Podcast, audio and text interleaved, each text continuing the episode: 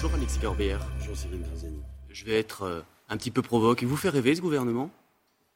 Il est précaire. Je lancé un conseil amical euh, qui défasse pas les cartons parce que dans un mois ils s'en vont. Au mois de juin, ça, là. Vous, ça, vous y croyez encore? Bah, Je me bats pour ça et puis je pense que ce serait bien pour le pays parce que fondamentalement, sur les gros ministères qui vont décider, c'est les mêmes.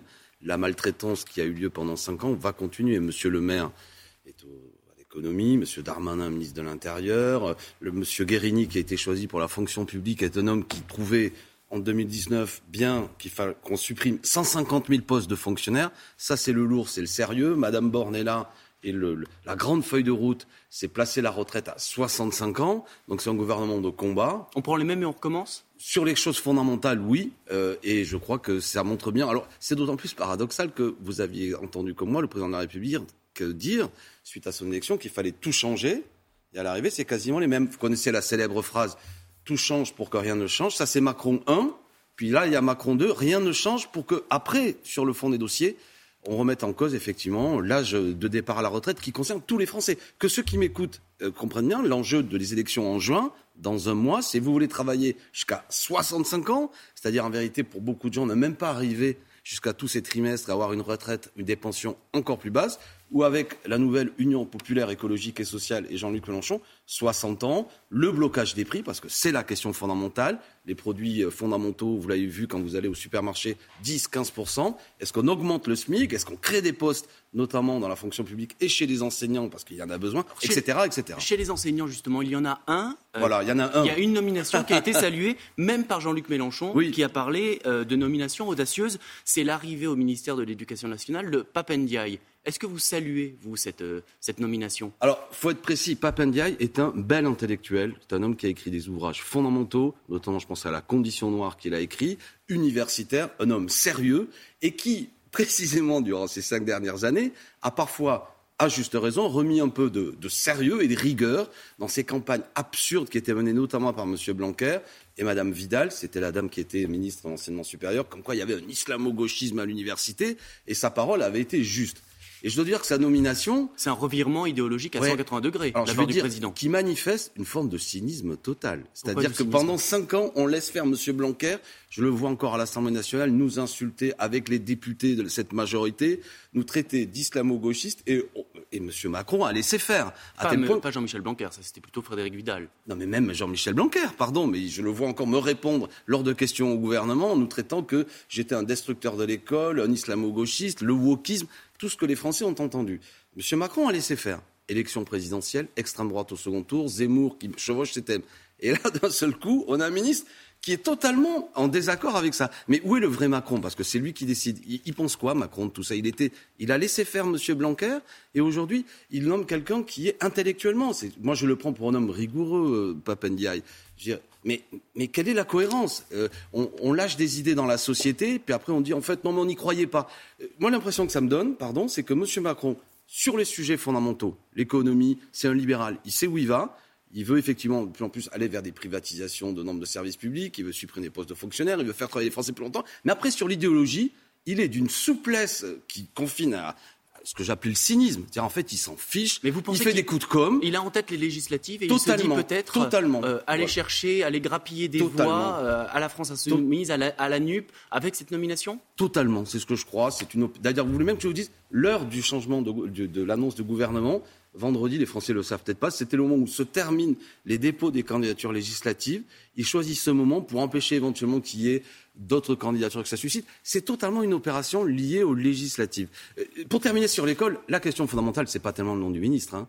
C'est est-ce que, dire aujourd'hui, je n'ai pas le droit trop d'en parler, mais moi j'habite dans un département, je vais dire comme ça, où quand des professeurs sont absents au collège depuis la rentrée, parfois ils ne sont même pas remplacés, où on voit bien que les professeurs sont les plus mal payés. Votre sujet l'a juste évoqué avant nous. Pourquoi il y a cette crise du recrutement? Parce qu'on est arrivé à une situation où nos professeurs sont les plus mal payés de l'OCDE il faut créer des postes, et ça, c'est pas prévu. Alors, quelle que soit la qualité intellectuelle sur des sujets comme aujourd'hui le racisme qui existe dans la société, etc., ça fait pas la maille, pour parler clairement, du point de vue du changement de ce qu'est un des piliers de la République, l'école. Vous, affrontez aussi cette semaine le ministère de l'Intérieur parce qu'ils ont euh, sorti une circulaire qui empêche finalement la NUP euh, d'inscrire ces candidats aux législatives dans un mois en tant que NUP, mais plus avec leurs vieilles, étiquettes. LFI, PS, ELV. Euh, vous croyez que c'est quoi? Que c'est une façon de polluer un petit peu euh, le débat qui, qui s'ouvre? Monsieur Graziani, je le dis, et à travers vous à tous les Français, attention, manœuvre. Quelle est l'opération? Quel est l'intérêt de tout ça? C'est qu'au soir du premier tour, une fois que les premiers résultats tombent, plutôt que de dire, je vais donner un chiffre, la nouvelle Union populaire est en tête autour de 29 ou 30% on va dire, va être en tête peut-être le parti du gouvernement, qui lui serait à 20, et puis après notre chiffre de 29 ou 30, on va le décomposer en disant la France insoumise fait tant, nos amis écologistes font tant, nos amis socialistes. Vous comprenez la manœuvre C'est qu'on va. Vous, allez saisir le Conseil ah ben, d'État? On est en train de le faire. Un avocat, euh, qui est d'ailleurs une équipe, et travaille là-dessus, ça va être fait parce qu'il faut qu'il y ait de la visibilité, parce que de la dynamique de premier tour que nous allons créer, et nous sommes en tête dans tous les sondages que les Français l'entendent. On peut gagner, aujourd'hui les études d'opinion le disent. Par cette manœuvre, ils veulent en quelque sorte désamorcer la dynamique de premier tour. C'est petit, mais c'est à l'image de M. Darmanin, manifestement. Vous, voyez la photo là, qui est juste à côté de nous? Il manque pas, manque pas quelqu'un là sur, euh, sur cette photo de famille finalement? Politiquement aucun. Politiquement aucun, mais euh, en termes de chef euh, est-ce qu'il ne manque pas Fabien Roussel? Il se passe quoi avec Fabien Roussel en ce moment? par... Non, mais il est représenté par des gens qui étaient leur son porte-parole, euh, etc. Mais est-ce que le mariage se porte bien entre toutes les composantes de la NUP oui, tout à fait. D'ailleurs, mariage, et vous avez vu, NUP, on pourrait dire que c'est la racine du mot nuptial. Et de ce point de vue-là, il y a c'est pas un mariage politique, parce qu'après tout, euh, c'est d'abord un consentement sur un programme qui a été présenté. 640 propositions. J'en ai donné des axes principaux, j'y reviens pas. Mais oui, et d'abord, je tiens à souligner qu'il euh, y a 577 candidats, il y a 1500 candidats des différentes familles politiques qui se sont retirés pour que nous nous retrouvions pour la première fois dans l'histoire de la gauche, d'ailleurs. Pas, chez Fabien Roussel, puisque il y a un candidat qui se revendique de la France insoumise, qui se présente. Non, non, c'est pas vrai. Non, c'est pas vrai. Factuellement, c'est pas vrai. Il n'est pas soutenu par nous. Éric Renault soutenu par la section locale de LFI. Non, non, mais ça n'est pas le cas. Partout, le message est clair. Euh, et là, franchement, hein, nous. Il est euh, conseiller départemental LFI. Non, il n'est pas soutenu de toute manière par euh, ce que nous faisons sur le plan national. mais, vous, mais vous n'avez pas de levier pour dire à ces bah, candidats attention, attention, ça n'est pas possible. Dans 577 endroits, tout se passe très bien. Il est possible qu'ici ou là, il y ait différentes difficultés là, c'est représentatif et symbolique. C'est quand même non, chez non, Fabien Roussel. ne dites pas, s'il vous plaît, pour la rigueur du débat, qu'il y aura un endroit où euh, nous susciterions, où, nous projetterions, je dis pas etc. Ça. Je dis juste qu'il y a quand même qu'il y ait des endroits où ça se passe pas bien. J'ai cru comprendre d'ailleurs que le, le, militant dont vous parlez était un ancien aussi militant du Parti communiste, etc. Il y a des histoires entre eux. Bon, je n'en mêle pas. Moi, je souhaite, je lance le message très clair, je souhaite que partout il y ait des candidats uniques de la nouvelle Union populaire écologique et sociale tout ça pourquoi? Pour être majoritaire, et c'est possible à l'Assemblée nationale. Tout ça pourquoi? Pour changer la vie vraiment, pour faire en sorte que la précarité, la pauvreté qui est dans ce pays, qui monte, les inégalités soient corrigées, avec un Mélenchon Premier ministre. C'est ça le message. Et c'est pourquoi je disais, pour commencer, euh, messieurs, dames, nouveaux ministres, euh, ne déballez pas, n'ouvrez pas les valises. Euh, dans un mois, une autre équipe arrive qui, elle, fera du bien au pays. Euh, rapidement, est-ce que vous remerciez euh, Éric Piolle, le maire de Grenoble, d'avoir lancé le débat sur le burkini à la, piscine, dans les piscines? Je vais dire clairement euh, non, parce que je crois que les Français veulent qu'on parle salaire, ils veulent qu'on parle défense des services publics, ils veulent qu'on parle qualité de l'école, ils veulent qu'on parle écologie, ils veulent qu'on parle droit démocratique. Et quelles que soient les raisons qui ont amené ce débat, le fait que les médias ne cessent d'en parler sur un sujet quand même qui n'est pas fondamental,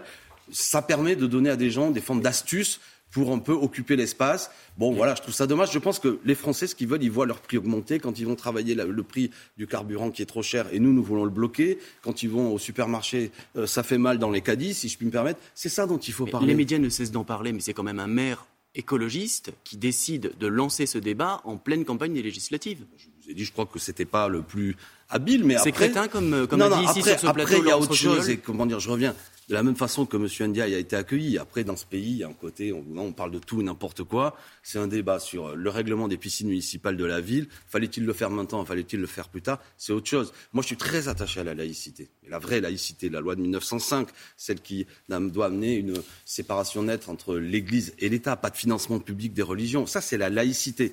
Après, il y a des libertés publiques dans ce pays où les, nos concitoyens qui ont des convictions spirituelles doivent pouvoir dans la rue les manifester. Alors après, il faut qu'on trouve un point d'équilibre, mais on voit bien comment, euh, j'espère que ceux qui m'écoutent comprennent, c'est-à-dire que l'accueil, par exemple, de M. Ndiaye au ministère de l'Éducation nationale a amené des commentaires de dingue, comme ce débat d'ailleurs. L'extrême droite a. Ben oui, comme ce débat à Grenoble. Les gens sont devenus dingues. Mais j'espère que ceux qui haussent les épaules devant la caricature de l'accueil de M. Ndiaye au ministère de l'Éducation nationale comprennent ce qu'on a vécu depuis cinq ans, parfois par les mêmes, même qui viennent de nommer M. Ndiaye. C'est-à-dire qu'on raconte tout et n'importe quoi. On est anti-flic, on est indigéniste, anti-républicain.